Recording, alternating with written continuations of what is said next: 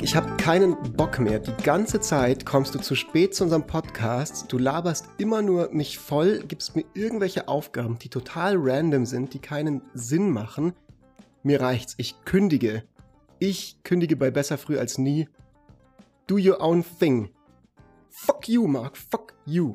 Ah, verdammt, ey, was, ich kann sowas auf dich verzichten. Ich schreibe das jetzt einfach neu aus und ich bezahle den einfach das Doppelte, als was ich dir bezahlt habe. So. Viel Glück dabei, einen neuen Co-Host zu finden. hast du schon mal so gekündigt, einen Job? Oder hast du schon mal Bock, das so zu machen, so diese, diese Movie-Kündigung? Ehrlich gesagt, noch nie. Nein. Also ich hatte auch schon mal äh, einen, sicher einen Job mindestens, den ich einfach nicht gerne gemacht habe. Aber auch da hatte ich nicht Bock, so, so zu gehen. Also ich, ich, finde, das ist immer so irgendwie, man, keine Ahnung, ich, es ist so auf meiner kosmischen Bucketlist, so eines Tages im Leben habe ich Lust drauf, nochmal so diese American TV Series Kündigung, weißt du, wo so der Typ, der Protagonist dann irgendwie so seine Schürze runterreißt von dem scheiß blöden Burgerbrater-Job, den er hat oder sowas und dann geht er raus und er gründet eine Company und er wird irgendwie rich oder sowas in der Richtung. Ja, das Gute in Deutschland ist ja, dass du dann einfach eine Kündigungsfrist hast von drei Monaten. Das heißt, du kannst das schon machen, aber du musst dann, noch drei Monate hin. fuck. Ähm, diese Stories, die gibt's, die werden gerade im Internet zuhauf erzählt. Und zwar auf, in einem Subreddit namens R Anti-Work. Also Gegenarbeit. Und das ist gerade so eines der absolut erfolgreichsten Subreddits. Also Reddit ist ja, ne, die Welt bekannte Frontpage of the Internet, das ist gewachsen seit letztem Jahr um irgendwie 279 Prozent von irgendwie so paar hundert, 150.000 Leuten oder sowas auf irgendwie 1,3 Millionen oder so. Und da versammeln sich Leute, die dann eben so, also Screenshots teilen, wie sie halt ihrem Chef oder ihrer Chefin irgendeine komische Interaktion hatten, wo die sich gestritten haben und sie dann so gesagt haben, so, okay, ich kündige so. Goodbye. I'm fucking out of here. Und, ähm, und das ist eine riesige, ja, die scheinen irgendwie den Zeitgeist getroffen zu haben. Das ist ein riesiges Ding, also massiv populär. Und da, da baut sich richtig so eine kleine Ideology auf. Also die versuchen da wirklich, also die suchen dann auch keine neuen Jobs mehr in diesem Subreddit.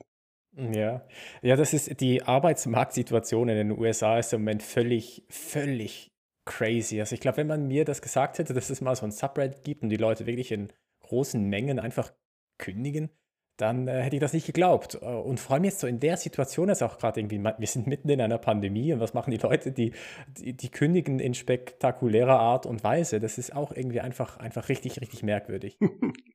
Resigning in spectacular fashion.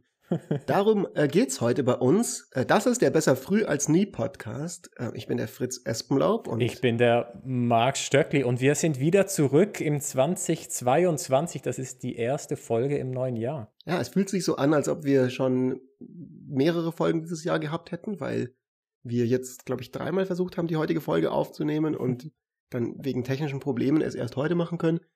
Wir reden heute über die sogenannte Great Resignation. Das ist das Phänomen, dass vor allem in den USA gerade sehr, sehr viele Leute kündigen. Man sieht das ganz gut auch an diesem Subreddit und nicht wieder sich um neue Jobs bemühen, wie es scheint.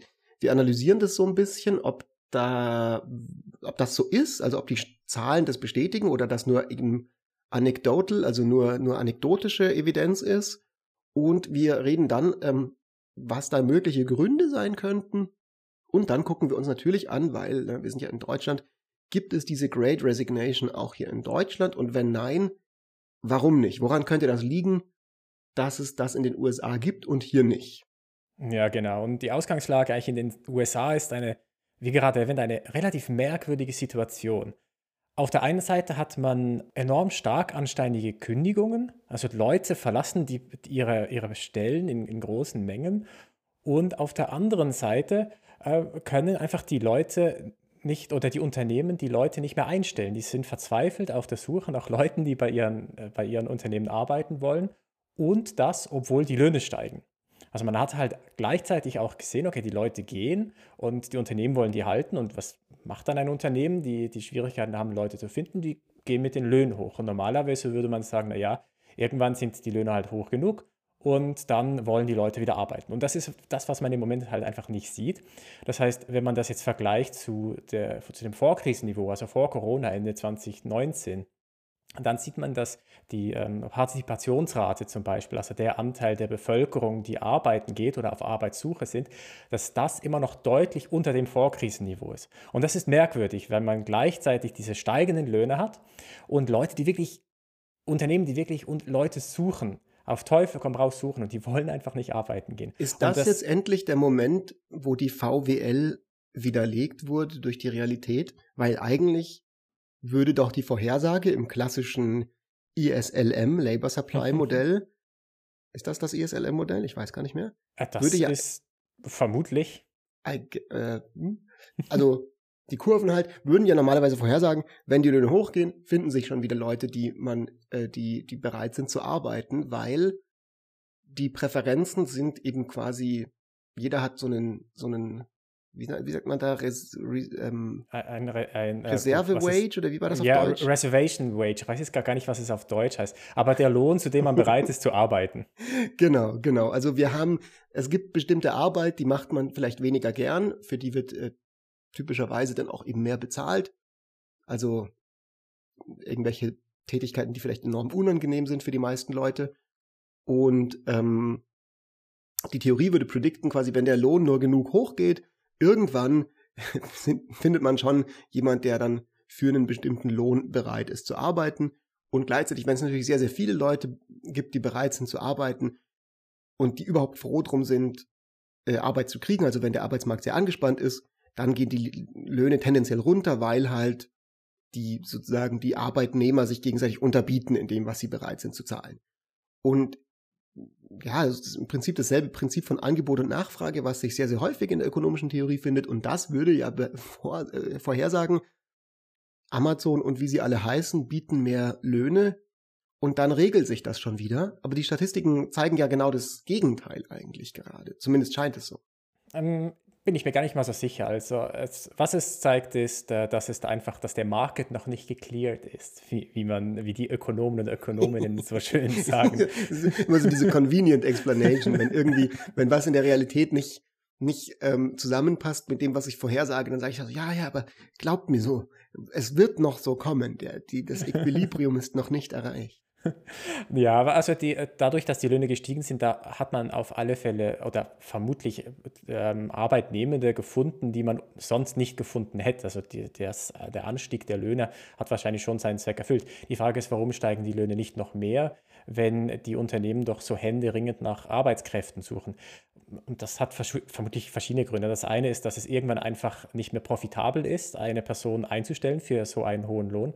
Das andere ist, dass Unternehmen möglicherweise auch einfach davon ausgehen, dass das jetzt eher eine kurzfristige Situation ist, dass irgendwann die Leute schon wieder zu Sinnen kommen und irgendwann schon wieder Arbeit äh, werden suchen. schon wieder vernünftig werden und zurückkommen, die Wage Slaves. Ja, ich kann, ich kann mir halt vorstellen, dass ein Unternehmen halt schon auch ein bisschen davon ausgeht, dass wenn man mal die Löhne erhöht hat, dass es dann schwieriger ist, die wieder zu senken.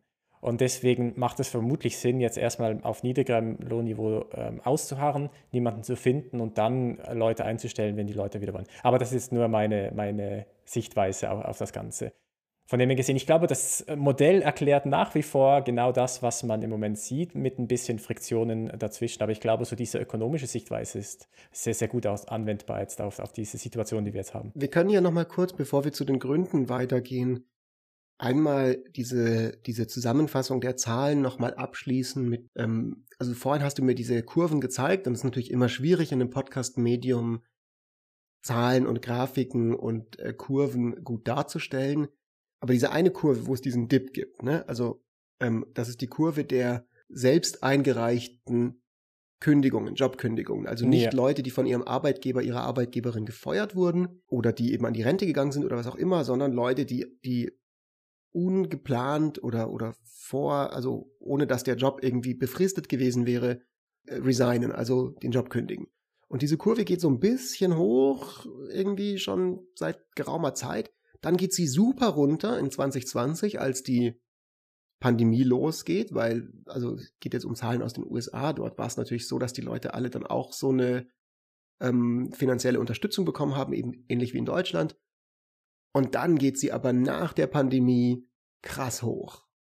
Ja, genau. Also wir sind ähm, beim Vorkrisenniveau sind wir so etwa bei dreieinhalb Millionen Leute pro Monat, die, die gekündigt haben. Und das ist so etwa das, was man auch so in 2018 oder 2017 ungefähr etwa sieht. Und dann geht es runter auf etwa 2,2 Millionen während der Krise. Und jetzt inzwischen sind wir halt bei über 4,5 Millionen Personen, die, die pro Monat kündigen.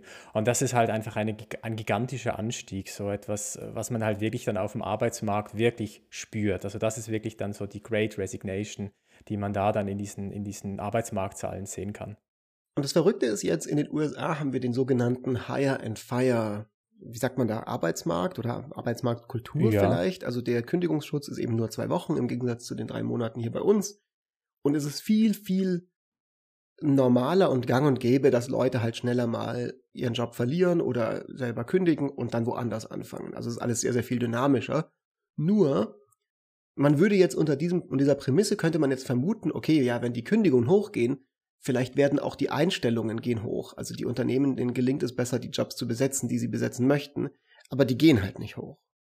Ja, genau. Also was man dann auch sieht, wenn man sich diese Zahlen anschaut in den USA, ist, wenn man, wenn man sich die Kündigungen generell anschaut, also nicht nur die Selbstkündigungen, sondern eben auch die Kündigungen vom Arbeitgeber, dann, also das, ist, das sind gigantische Zahlen. Bei der, am Anfang der Corona-Krise, das ist, das ist hochgeschnellt, da wird einem richtig übel und ist dann aber auch sofort zurückgegangen, als, als sich die Krise so ein bisschen gelegt hat. Also die ähm, kündigen Leute sofort, wenn es schlecht läuft, aber stellen dann auch gleich wieder schnell ein. Und das ist dann eigentlich auch so ein bisschen das, das Prinzip eines Hiring and Firing Arbeitsmarktes, dass man halt, dass sich der Arbeitsmarkt dadurch regelt, dass man schnell kündigt, aber auch schnell wieder einstellt. Und unser Arbeitsmarktsystem, was wir in Deutschland kennen, ist halt ganz anders aufgebaut. Wir regeln das typischerweise mit Kurzarbeit, dass man halt die Leute eben nicht kündigt, man möchte die im Unternehmen behalten, muss dann aber halt andersweitig dafür sorgen, dass denen nicht gekündigt wird. Und das macht man dann halt in Deutschland über Kurzarbeit. Bevor wir jetzt zu Deutschland kommen, lass uns noch ein bisschen bei den USA bleiben. Weil es ist ja interessant, also es ist ja, du hast vorhin am Anfang gesagt, du als Ökonom, dich überrascht diese Entwicklung erstmal sehr stark. Ich habe das auch den Eindruck gehabt, dass wenn man sich so umguckt, was verschiedene Ökonomen, Pundits, ähm, Leute wie die Zeitungen wie die Financial Times oder sowas, die alle über dieses Phänomen gerade berichten, die checken alle nicht so ganz, woran das liegen könnte. Also die sind alle sehr, sehr überrascht. Es ist irgendwie was, was die Leute nicht so ganz verstehen. Und es gibt ganz unterschiedliche Erklärungen, die dafür gegeben werden oder spekuliert werden. Aber so wirklich weiß man es noch nicht. Wir können ja jetzt mal uns überlegen, was da diese Erklärungen sind, welche wir vielleicht plausibel halten und äh, danach gehen wir nach Deutschland, würde ich sagen. Ja, also das, was man typischerweise dann auch so liest oder was, glaube ich, so das ähm, wahrscheinlichste, die ja wahrscheinlichste Erklärung ist, ist, dass Leute einfach sich nochmal über ihre Präferenzen Gedanken gemacht haben während der Pandemie, was sie eigentlich wirklich wollen. Und die sind halt in einer Situation, wo die einer wahnsinnigen Gefahrenlage ausgesetzt sind über die Infektionen. Und da gab es ja viele Arbeitgeber und Arbeitgeberinnen, die haben sich jetzt nicht so darum gekümmert, dass es den Arbeitnehmenden denn tatsächlich auch gut geht, dass die einfach für sich entschieden haben, sie sind nicht mehr bereit, für so einen schlechten Lohn äh, bei McDonald's zu arbeiten oder bei Burger King zu arbeiten und haben dann einfach entschieden, dass sie da jetzt kündigen. Und, und ich glaube, das ist so einer der wichtigen Gründe, warum, warum das passiert ist. Leute haben einfach nochmal darüber nachgedacht, was wollen sie denn eigentlich? Also das ist tatsächlich aus meiner Sicht, oder so wie man das halt dann auch sieht, liest in den Medien, das ist äh, äh, sehr stark zusammenhängend mit der Corona-Krise. Das ist, denke ich, plausibel. Also, ich meine, letzten Endes, es ist zu früh, da irgendwie was wirklich erforscht zu haben oder, oder belegen zu können. Aber ich denke, es ist kein Zufall, dass wir das jetzt sehen, genau nach so einer Pandemie, die ja wirklich eigentlich ihresgleichen sucht als großer sozialer Umbruch eigentlich unseres aktuellen Lebens so. Und das ist zum Beispiel was, das deckt sich auch mit dem beispielsweise, was Leute berichten in diesem Anti-Work Subreddit. Also wo Leute halt sagen, hey, ich habe jetzt in der Pandemie einfach realisiert, dass der Job, den ich gemacht habe, auch einfach krass sinnlos war. Ne, weil wir haben alle sechs Monate aufgehört zu arbeiten. Es hat niemanden interessiert, diese ganzen Meetings, wo wir meinen Job, wo mir mein Boss gesagt hat, hey, yo, du musst irgendwie unbedingt persönlich hier im Büro sein für dieses Meeting. Das können wir auf gar keinen Fall remote machen.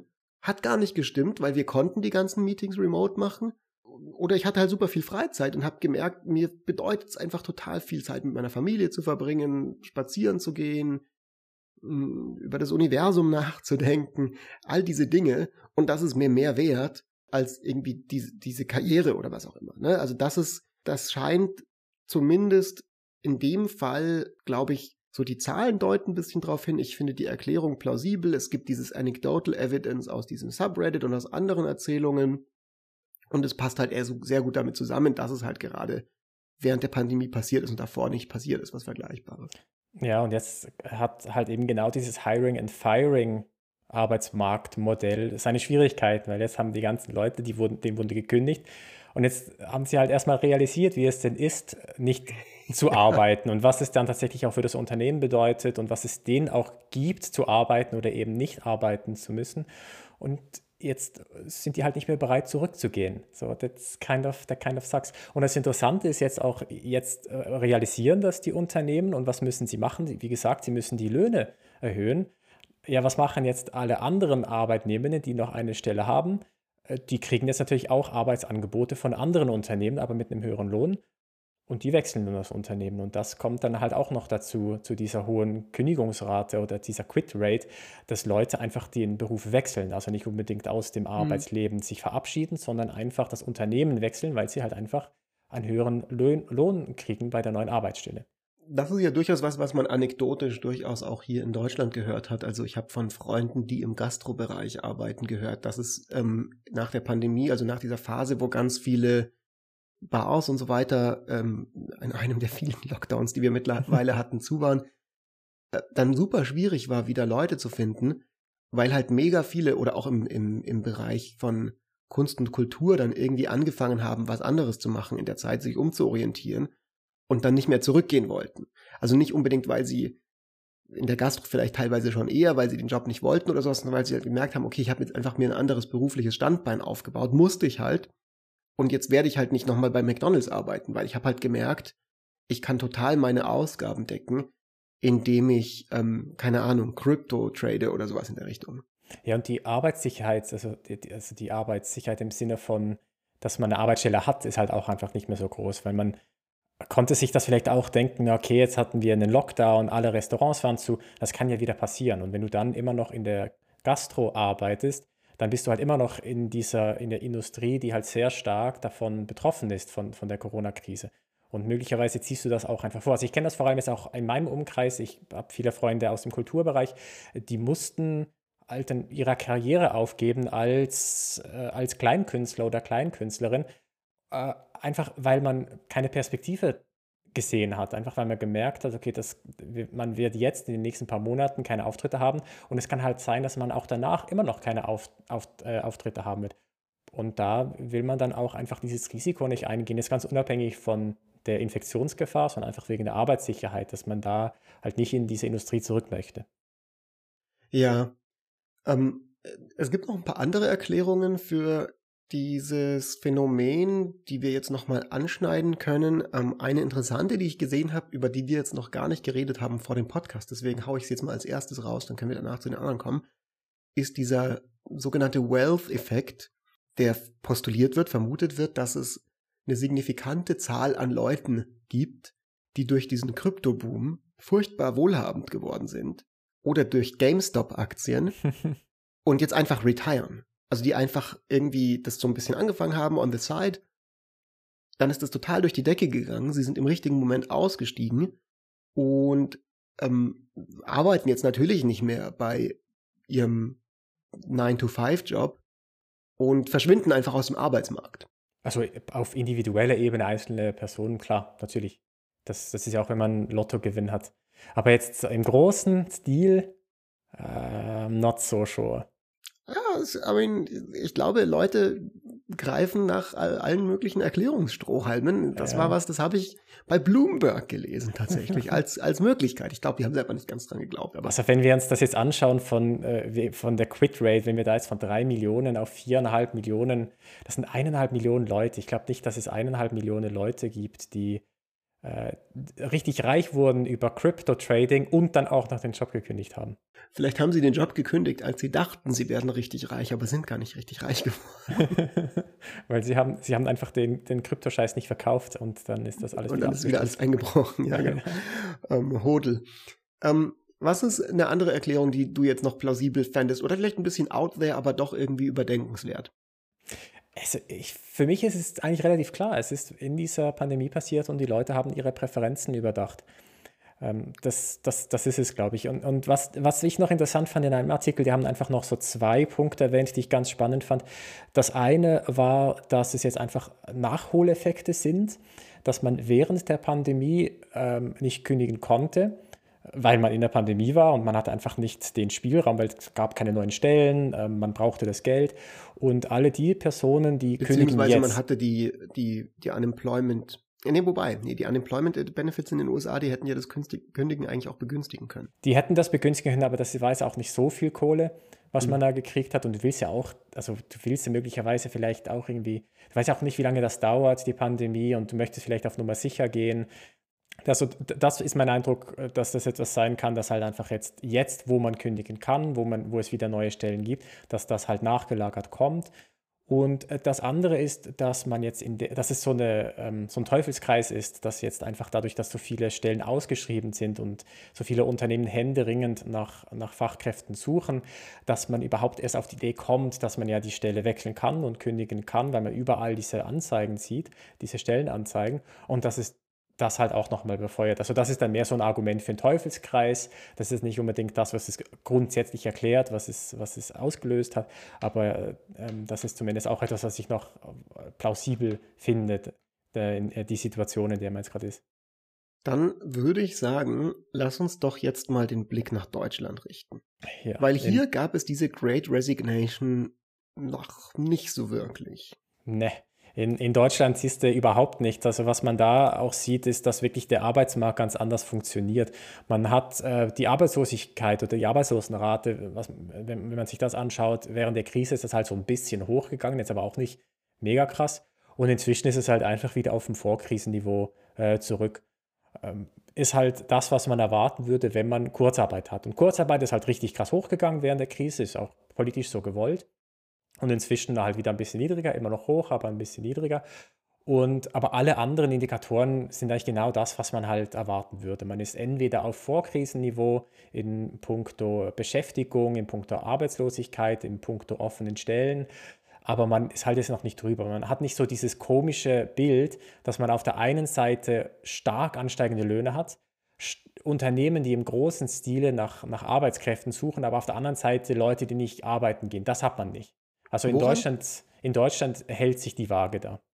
Woran könnte das liegen, dass es hier nicht so ist wie in den USA? Was wir schon gesagt hatten, war, dass der Arbeitsmarkt hier weniger flexibel ist, also ist es nicht ganz so einfach, Leuten zu kündigen. Wir haben einen stärkeren Kündigungsschutz, wir haben eine stärkere Kultur, dass man auch länger vielleicht als Angestellter lo loyal bei einem Unternehmen arbeitet oder zumindest in einer bestimmten Generation ist es so, vielleicht bei uns jetzt nicht mehr so sehr. Ist es nur das, glaubst du? Oder glaubst du, das könnte auch sein, dass es irgendeine Art von Unterschieden in, der Mind, in den Mindsets ist oder dass die Leute vielleicht hier einfach nicht so unzufrieden sind mit der Arbeitsumgebung und der Arbeitswelt, in der sie sich befinden, wie vielleicht die Leute in den USA? Ich denke, es ist zweiteres. Die Arbeitssituation ist hierzulande, glaube ich, schon auch nochmal angenehmer, insbesondere auch für Personen mit einem, mit einem niedrigeren Einkommen. Und wir hatten halt auch eine Bundesregierung, die wirklich auch Lockdowns eingeführt hat und die auch wirklich Maßnahmen getroffen hat, um die Bevölkerung zu schützen. Und nat natürlich war man immer noch ähm, der Situation ausgeliefert, insbesondere wenn du im Gesundheitsbereich arbeitest, ähm, dann, dann warst du denen nach wie vor ausgeliefert. Aber ich habe schon auch so den Eindruck, dass in Deutschland die Situation da schon auch nochmal deutlich besser ist als in den USA. Glaubst du, es könnte sein, Übrigens, wir, wir, also ich liebe unseren Podcast heute, aber wir haben irgendwie so ein bisschen so diesen Interview, diesen sehr formellen Modus. Ne? Wir machen normalerweise mehr ist, Jokes. Ja, das ich merke gerade, dass ich so voll so äh, dass ich so voll so ein bisschen so unnatürlich mit dir rede, weil ich irgendwie das, das Thema so interessant finde und du dich ja auch sehr, sehr gut darauf vorbereitet hast. Ja, das ist, weil du jetzt halt beim Bayerischen Rundfunk arbeitest und ich heute ein Fernsehinterview hatte und wir sind jetzt einfach noch in diesem Modus drin. Ja, das ist mir auch gerade aufgefallen. Ich habe mich gerade so gefühlt wie dieser ähm, Interviewer, der dich heute der dich heute interviewt hat, auch beim Bayerischen Rundfunk. Auch beim Bayerischen Rundfunk. Was für ein Zufall. Ja, es gibt, nicht, es, es, es, gibt Gerüchte, dass mich jemand, äh, der da arbeitet, Man empfohlen weiß es nicht so genau. Auf jeden Fall. Ähm, ähm, ich frage mich so ein bisschen, ob sowas ähnliches wie die Great Resignation in Deutschland noch passieren könnte. Also das ist jetzt extrem spekulativ, aber ich finde, wir können als Podcast ähm, super, super spekulativ und, und unseriös sein. Das ist ja so ein bisschen unser Markenzeichen. Ähm, spekulativ und unseriös. Das ist auch ein guter Podcast-Name. Ja. uh, anyways, um, kann es nicht sein, dass uns das noch bevorsteht, was wir in den USA sehen, weil nämlich die USA sind ja kulturell immer ein bisschen früher dran als wir. Vielleicht ist dieses Movement zu sagen, so, yo, anti-work und ich will mal mich auf das Wesentliche konzentrieren und ich will rausgehen in die Natur und das Leben genießen und nicht die ganze Zeit nur arbeiten, einfach hier noch nicht angekommen, weil wir halt basic sind. Und die coolen, kulturellen First Adopter befinden sich halt in den USA. Also ich glaube, wenn die Deutschen dann nicht mehr arbeiten wollen, dann ist richtig die Kacke am Dampfen. Ich glaube jetzt auch nicht, dass das so schnell hier rüberkommt. Also, äh, schau dir allein schon Urlaubstage an. In den USA arbeitest du halt wirklich die ganze Zeit. Du hast ja kaum Urlaub. Und hier in Deutschland hast du ja echt eine richtig nice Situation. Also, was haben wir, 30 Tage oder so? Das ist ja auch, selbst in der Schweiz, hat, also da haben wir auch nur irgendwie vier Wochen oder so und nicht, ja, und nicht, und, und nicht vier mal sieben, sondern vier mal fünf. Und, und das ist dann halt schon eine ganz andere Situation, wenn du dir wirklich auch einfach mal Urlaub gönnen kannst. Und die Leute das ja auch machen in Deutschland, die nehmen sich ja auch diesen Urlaub dann. Und das ist, das ist, glaube ich, schon auch eine ganz andere Situation jetzt. Es kann sicher sein, dass da mal die, ähm, die äh, Kündigungen ein bisschen höher sind als sonst, aber ich glaube nicht, dass es so wird wie in den USA. Und der Punkt ist, glaube ich, auch, ähm, es ist ja auch nicht klar, wie, wie langfristig das dann in den USA ist. Ob das jetzt wirklich etwas ist, wo jetzt wirklich Präferenzen sich verändert haben, dass jetzt Leute nicht mehr bereit sind, zu einem bestimmten Lohn zu arbeiten, also diese Reservation Wage hochgegangen ist.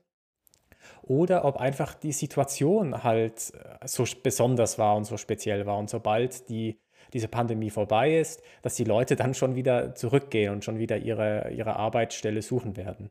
Ja, ich meine, das, da, da wollte ich auch noch drauf kommen. Ist ganz cool, dass du das auch schon angesprochen hast. Ich weiß es nicht, ob wir zu, zu, zu Deutschland noch irgendwas sagen wollen, bevor wir zu, zu diesem Ausblick kommen und zu der Frage, wie langfristig dieser Trend ich, jetzt, wie dauerhaft glaub, das ist. Ich glaube, ich glaube, wir können uns einigen, in Deutschland ist einfach ähm, die, die, die Problematik ist nicht so stark. Ne? Also zum einen natürlich Arbeitsmarkt, besserer Kündigungsschutz, all dies, all das.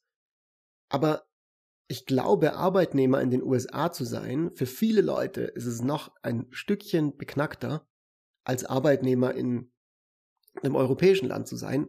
Insbesondere all die vielen, vielen, vielen Leute, die halt bei den McDonalds dieser Welt und den Amazons dieser Welt und sonst wo gearbeitet haben. Also da gibt's ja unglaubliche Horrorstories, die man hört. Und in diesem Anti-Work-Forum, ich finde das wirklich interessant, da mal sich so durchzuklicken, die Geschichten, die da halt erzählt werden, die sind schon echt absurd. Ich, also für mich ist das nicht vorstellbar, hierzulande von allem, was ich bisher so in meinem Leben und in meinem Umfeld bei allen Leuten, die berufstätig sind, mitbekommen habe, könnte ich, also wie diese Screenshots von den Bossen, die dann so sagen, so ja, okay, ich weiß, ne, dein, deine Mutter ist irgendwie gestern gestorben, aber äh, bitte, du kannst jetzt heute nur eine halbe Stunde in den Quiet Room gehen und wir möchten aber auch, dass du mit den anderen Leuten nicht drüber redest, weil das ist irgendwie schlecht für die Moral im Team. Also solche Sachen werden halt da irgendwie so geteilt in diesem Forum das, das, das scheint mir einfach nicht, also ich kenne keine vergleichbaren Anekdoten hier in, in Deutschland oder in Europa von, ja. von so einem Verhalten so. Man, und man dann natürlich der Fakt, dass man mehr Urlaub hat und so weiter, kommt alles noch dazu. Man muss aber, glaube ich, jetzt auch bei einem Reddit-Form so ein bisschen aufpassen, was ist dann jetzt Wahrheit und was wird dann einfach auch einfach schlicht erfunden. Okay, gut, aber wir wissen ja, es befindet sich im Internet und im Internet ist alles wahr. Das, das ist so. Ja, aber jetzt Situation Deutschland, also ich, auf Arbeitsmarktsicht ist glaube ich, wirklich unspektakulär. Was in Deutschland jetzt aber noch interessant ist, ist die Corona-Krise oder die Auswirkung der Corona-Krise auf die Wirtschaftstätigkeit zeigt sich halt ganz anders. Und zwar eigentlich genau umgekehrt. Was man in Deutschland hat, ist, dass wir Lieferengpässe haben und wir haben Unternehmen, die produzieren wollen aber nicht produzieren können, weil sie die äh, Halbfabrikate nicht, nicht, nicht kriegen. Also gerade ähm, ähm, irgendwelche Mikrochips oder, oder Holz zum die Beispiel. Halbleiter, ist, meinst du? Die Halbleiter, ja genau. Die sind, die sind, äh, da, da Halbfabrikat ist wieder so ein Schweizer Wort, hä? das du versuchst hier in den Podcast reinzuschmuggeln. Ein, ein Vorprodukt. Ein Halbfabrikat, das gibt's doch. Na, anyways. Echt? Okay. Ähm, aber ja, also genau, die, die, die, die, die Mikrochips oder die Halbleiter oder Holz, eben, äh, das sind alles Dinge, wo es im Moment große Lieferengpässe gibt. Das heißt, das ist so ein bisschen die Situation, die man in Deutschland hat. Man kann nicht, man kann nicht produzieren und da geht dann halt nicht die Löhne hoch, sondern die Preise. Wir haben hier eher dann eine Inflation. Gut, das haben wir in den USA auch noch, das kommt ja noch dazu. Aber auf dem Arbeitsmarkt zumindest ist Deutschland alles so ein bisschen langweilig. Das ist doch irgendwie eigentlich in diesen Zeiten fast schon mal wieder beruhigend, dass es auch mal in irgendeiner Hinsicht langweilig ist bei uns. weil jetzt noch zusätzlich eine Great Resignation. Andererseits, vielleicht ist auch ganz cool, weil das Interessante ist, ja, und jetzt kommen wir zu den lang, langfristigen, zu der langfristigen Einordnung, da können wir so mal ordentlich ins Spekulieren gehen. Ob das tatsächlich ein Indikator ist für einen breiteren kulturellen Wandel entweder an dem Reservation Wage oder ähm, ganz allgemein im Verhältnis zur Arbeit oder zur ähm, Bargaining Power, Verhandlungsmacht von Arbeitnehmenden, der sich da abzeichnet.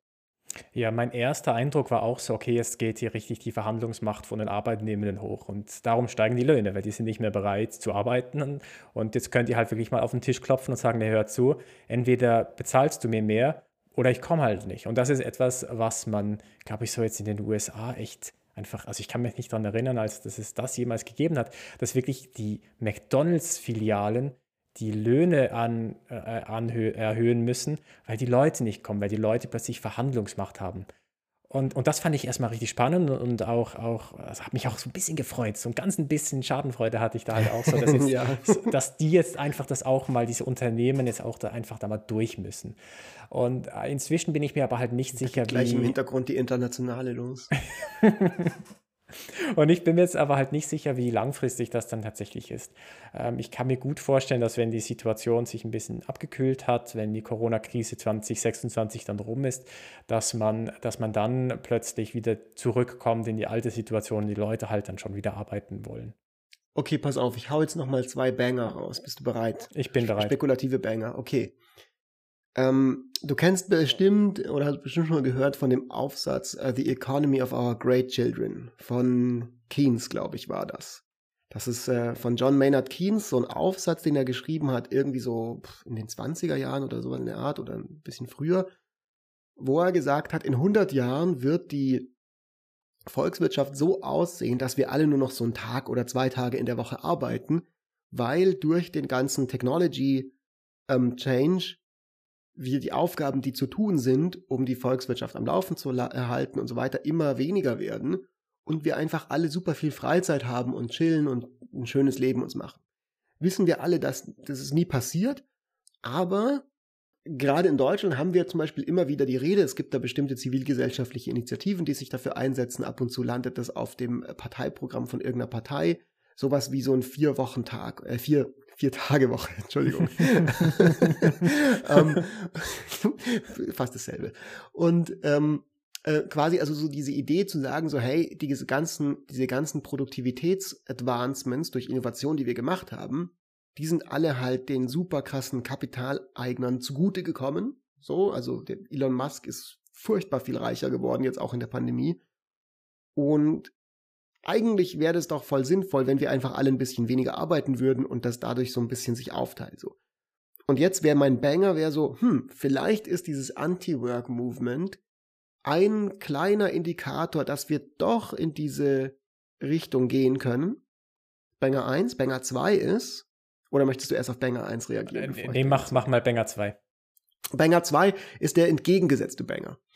Und zwar ist der, dass es jetzt natürlich sein könnte, dass jetzt McDonalds und all diese Firmen sagen so, holy fuck, wir finden keine Leute mehr, die wir anstellen können. Dann müssen wir halt einfach noch schneller die Roboter ähm, entwickeln, die in Zukunft nicht mehr nur die kleinen Bildschirme sind, die äh, Leuten, ähm, wo man quasi im McDonalds auswählen kann, ich will meinen Burger mit Fries und Double, Large, was auch immer, sondern es ist ein Roboter, der die Zeit noch gibt. Es ist ein Roboter, der in der Küche steht und den, und den Burger Patty umdreht. Und am Ende ist der gesamte McDonalds vollkommen automatisiert. Und dann sagt McDonalds einfach, hey Leute, ist ja schön mit eurem coolen Anti-Work Reddit. Enjoy. Ähm, wir bedienen euch gerne weiterhin und verkaufen euch die Burger, aber wir stellen euch jetzt nicht mehr ein, weil wir haben jetzt einfach Roboter, die das alles machen. Ja, und Amazon halt hat ja jetzt schon super viele Roboter in seinen ganzen ähm, Lagerhäusern und Versandzentren und so. Dann machen die halt noch mehr Roboter. Dann machen die halt, vielleicht versuchen die ihr automatisiertes Fahren einfach noch krasser zu machen. Ich meine, das ist ja sowieso eine Tendenz, wo viele argumentieren, dass wir hinkommen. Automatisiertes Fahren ist ja gar nicht so einfach, einfach wie man denkt, das mal so am Rande bemerken müssen. Auch irgendwann noch eine Folge dazu machen. Aber das wäre natürlich so quasi der zweite Banger, der, der dystopische Banger. Der utopische Banger wäre quasi, wir kommen in diese tolle Welt. Gibt eigentlich kein gutes Argument, das ich dafür geben kann, sondern nur, es wäre doch funny, wenn jetzt Keynes doch recht hätte. Banger 2 ist, äh, am Ende fällt diese Bargaining Power den Leuten vielleicht wieder auf die Füße. Ja, die, die beiden Banger laufen ja aber schlussendlich auf das Gleiche hinaus dass wir weniger arbeiten, dass wir die Viertagewoche haben. Im ersten Fall, weil wir halt nicht wollen und im zweiten Fall, weil wir nicht können. Weil die Leute oder die Unternehmen halt automatisieren. Ich, ist das denn aber eine realistische Vorhersage? Ich weiß, also was, glaube ich, realistisch ist, dass Unternehmen auf steigende Löhne mit Automatisierung reagieren. Das ist etwas, was man ganz klar sieht. Und äh, wenn wir Arbeitnehmende haben, die erfolgreich es schaffen, Löhne zu erhöhen, sei es über Streiks, ähm, über Unions, sei es über das, was wir jetzt gerade sehen, dann haben natürlich Unternehmen ganz klar einen Anreiz, die Arbeit zu substituieren mit Kapital. Und in dem Fall dann halt eben Roboter oder irgendwelchen Screens, äh, bei denen der Burger bestellt werden kann. Also dieser Druck, dass, dass eigentlich höhere Löhne dazu führen, dass wir Automatisierung sehen oder bekommen, das ist, glaube ich, ganz real. Und das ist wirklich auch so eine zentrale Schwierigkeit, wenn man sich für höhere Löhne einsetzen möchte, weil die Unternehmen reagieren darauf und fangen an zu, äh, zu äh, Roboter, in Roboter zu investieren. Ja, aber das ist doch kacke. Ich meine, können wir da nicht einfach das verbieten? Können wir denn nicht irgendwie sagen so, hey, yo, was geschieht so? Lass doch mal irgendwie Legislation machen, dass nicht die ganze Zeit die Unternehmen jetzt die Arbeitsplätze ja, das, also, also das ist ja auch, das ist, geht ja auch in die in Richtung der Folge mit, äh, wo wir über Darun Azemoglus äh, neues Paper gesprochen haben, wo es ja auch so ein bisschen darum geht. Das Interessante oder die Schwierigkeit ist ja irgendwann, wenn es wirklich Überhand nimmt, äh dann kann ich mir gut vorstellen, dass wir tatsächlich dann politisch eingreifen müssen. Also wenn es jetzt wirklich so ist, dass plötzlich einfach äh, irgendwie das, das ganze, das ganze wirtschaftliche die ganze wirtschaftliche Produktion wird nur noch von Google und von Facebook und weiß Gott was hergestellt. Und, und das wird alles nur noch hergestellt über Robotisierung und über irgendwelche Algorithmen, also nicht mehr über Arbeitskraft dann ähm, haben wir ein Problem, weil dann geht halt diese ganze Kohle, das ganze, äh, das, die ganze Produktion, die erwirtschaftet wird, das geht dann halt alles dann an diese Kapitaleigner, an die Leute, die die Roboter besitzen oder die Algorithmen besitzen, aber halt nicht mehr an Leute, die die Arbeitskraft liefern. Im Moment haben wir diese Situation nicht, aber im Prinzip äh, spricht eigentlich nichts dagegen, dass wir so in so eine Situation kommen. Und dann haben wir ein Problem, weil dann haben wir eigentlich diesen Vertrag, den wir haben, diesen gesellschaftlichen Vertrag, der gilt dann nicht mehr. Und dann kann es gut sein, dass man eingreifen muss.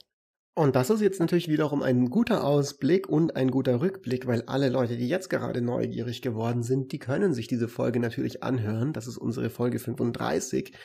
Und übrigens bei der Gelegenheit den Podcast abonnieren auf Spotify, Apple und so weiter und so fort und ein Like geben und seit neuestem auf äh, Spotify Bewertungen geben. Ganz frisches äh, ähm, genau. Dings, das hast du mich in der letzten Folge darauf hingewiesen und das ist, ist, was, was ihr auf jeden Fall machen könnt, wenn ihr unseren Podcast cool findet, wenn ihr jetzt nur diese Folge in Ordnung findet, könnt ihr einfach eine Bewertung dalassen. Das zeigt uns dann, dass ihr diese Art von Inhalten spannend findet. Dann wissen wir, dass wir in Zukunft vielleicht ein bisschen mehr machen zu diesem Thema. Und wir können jetzt noch mal kurz abschließend also sagen, die Banger 1 und 2, sie zeigen in dieselbe Richtung. Man weiß nicht, was aus dieser aktuellen Great Resignation in den USA wird. Es kann sein, dass jetzt irgendwann die Pandemie geht vielleicht auch irgendwann zu Ende, wenn wir Glück haben oder so. I don't know, aber presumably sind bisher alle Pandemien zu Ende gegangen, also wird die auch irgendwann zu Ende gehen. Und dann wird man sehen müssen, wie sich der Arbeitsmarkt entwickelt. Und man wird natürlich auch sehen müssen, wie die Arbeitgeber darauf weiterhin reagieren werden, weil eine weitere Sache, die in den USA gerade sehr im Flux ist, ist das Gewerkschaftswesen. Das ist sehr interessant, das stärkt sich wieder total. Also es gab vor kurzem diesen Kellogg-Streik zum Beispiel auch.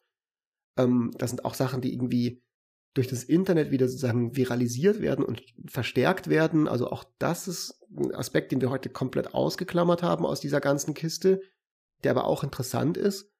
Und die Frage ist natürlich so, was sind die längerfristigen kon sozialen Konsequenzen, nicht nur aus der Frage Automatisierung, sondern überhaupt, wie eben die Arbeitswelt sich entwickelt, wie wir umgehen damit. Das sind auch alles keine neuen Fragen. Das sind dann vielleicht auch wieder Fragen, die nicht nur die USA treffen, sondern auch bei uns in Deutschland Relevanz kriegen werden. Ja weil es mag so sein, dass es die Great Resignation nur dort gibt. Automatisierung gibt es aber hier genauso. Ja, aber vielleicht noch als Ergänzung zu deinem ersten Banger, auf den habe ich ja auch noch gar nicht groß reagiert. Oh ja, natürlich. Ich finde das im, im, im, im Prinzip eigentlich auch ein ganz, einen ganz interessanten Gedanke, dass wir sagen, naja, wir arbeiten jetzt nur noch vier Tage in der Woche und nicht mehr fünf. Ich meine, der Grund, warum wir oder warum Keynes halt nichts richtig gelegen hat, ist, dass wir halt auch einfach immer mehr wollen wir können ja, wenn wir das wollen würden, also nicht, nicht jeder in der Bevölkerung, aber ein Großteil von uns könnte 70 Prozent arbeiten, 60 Prozent arbeiten und man würde schon irgendwie über die Runden kommen. Das ist schon möglich. Man muss halt einfach viele Abstriche machen, aber es, es geht schon irgendwie. Es hat sich grundsätzlich hat sich schon so, die Lebensunterhaltskosten sind schon gestiegen. Also einfach um, ein, um einer Gesellschaft teilhaben zu können, braucht man inzwischen einfach ein bestimmtes Einkommen. Aber wenn es einfach nur darum geht, die, die Bedürfnisse, die Grundbedürfnisse zu befriedigen, dann muss ich ja nicht 100 Prozent arbeiten. Aber wir wollen halt alle. Wir wollen halt alle irgendwie einfach mehr erreichen.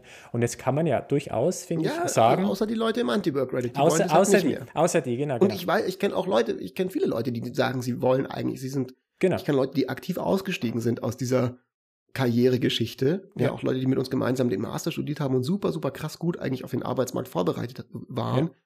Ja. Ähm, also ich bin mir nicht sicher, ob wir das alle noch so wollen. Ja, das stimmt. Und was man zum Beispiel auch sieht, ist, dass es viele Leute gibt, die nur 80 Prozent arbeiten wollen. Wenn man, also wenn man sich Umfragen zum Beispiel anschaut. Ja, und das, und ist, so ein, und das ist so ein, und das ist auch so ein bisschen schwierig, weil das halt nicht überall möglich ist. Und da würde es dann vielleicht durchaus sinnvoll sein, dass man sagt, wir führen jetzt eine Viertagewoche ein und ähm, ja, es arbeitet man halt nur noch 80 Prozent, beziehungsweise das dann 100 Prozent. Die Schwierigkeit, die ich aber sehe, ist, dass das die politische Forderung nach einer Viertagewoche typischerweise gekoppelt ist mit gleichem Lohn. Dass man halt immer noch den Lohn kriegt, den man bei fünf Tage Woche gekriegt hätte. Das ist eine 20-prozentige Erhöhung des Lohns. Und das ist dann halt nochmal ökonomisch einfach eine ganz andere Diskussion. Ähm, da gehe ich dann halt auch nicht mehr mit, aber über die Diskussion, ob man jetzt eine Viertageswoche und dann aber halt auch nur 80 Prozent des Lohns erhält, da bin ich absolut bereit, darüber zu diskutieren. Das finde ich cool. Ich finde, das ist was, was nochmal eine eigene Folge deckt, vielleicht so ein bisschen als Ausblick von der heutigen oder als Fortsetzung davon, die wir irgendwann mal machen können, weil da kommen wir in total spannende Themen noch mit rein, ähm, was das alles angeht, die wir jetzt irgendwie, glaube ich, teilweise gut heute angerissen haben, ähm, wo man aber noch irgendwie dann tief reingehen kann. Also wirklich so, was ist ein gelungenes Leben, welche Rolle ähm, hat Arbeit äh, da zum Beispiel auch und so weiter und so weiter. Ich würde aber sagen, für heute sind wir eigentlich ziemlich gut durchgekommen mit dem, was wir ähm, uns vorgenommen haben. Der Call to Action, den haben wir ja schon gemacht, den können wir nochmal betonen. Ähm, es gibt noch diese Plattform Twitter, wo ihr uns folgen könnt, wenn ihr Bock habt, nämlich dem Mark Stöckli unter Mark Stöckli. Stöckli mit OE, zusammengeschrieben, genau. ein Wort. Und den Fritz findet ihr als fritz-espenlaub. Ansonsten freuen wir uns natürlich, wenn ihr jetzt im eurem Bekanntenkreis eine Person habt, wo ihr sagt, so hey, die hat vor kurzem mit mir über das Thema Selbstverwirklichung geredet, über das Thema, welche Rolle spielt Arbeit. Sie hat sich ähm, geäußert, dass ihr Job vielleicht manchmal frustrierend ist oder im, aus irgendwelchen anderen Gründen könnte die Interesse haben an diesem Thema des heutigen Podcasts, ja vielleicht auch einfach, weil weil sie ein Reddit-Fan ist. Fun Fact, ich habe auf Reddit gesehen, es gibt Podcasts, die nur Subreddits vorlesen. Das war Teil meiner Recherche für die heutige Folge. Wenn ihr diese Person kennt, und wir alle kennen so eine Person, die irgendwie interessiert ist an irgendwelchen Dingen, dann könnt ihr der jetzt einfach diesen Podcast schicken. Das ist nämlich der geilste Support, den ihr uns geben könnt, wenn ihr tatsächlich uns einfach weiterempfehlt. Mund-zu-Mund-Propaganda ist das allerbeste. Und darauf sind wir natürlich auch angewiesen, weil auch dieser Podcast, ähm, ja, also äh, ich möchte doch nicht kündigen, weil wir ja jetzt gesehen haben mit der Automatisierung, du könntest mich einfach mit so einem GPT-3-Algorithmus ersetzen und einem Sprachprogramm und dann einfach hier eine Stunde lang mit Siri quatschen. Damit es dazu nicht kommt und ich weiter hier sein kann, brauchen wir aber natürlich auch Hörerinnen und Hörer. Deswegen sind wir sehr, sehr dankbar. Wenn ihr uns weiterempfehlt oder uns auch eine gute Bewertung da lasst auf den verschiedenen Plattformen. Das hast du doch gut gesagt. Fritz, ich glaube, wir sind am Ende. Mein lieber Marc, es war sehr schön. Wir sehen uns in zwei Wochen. Wir sehen uns. Bis dann. Ciao, ciao. Ciao, ciao.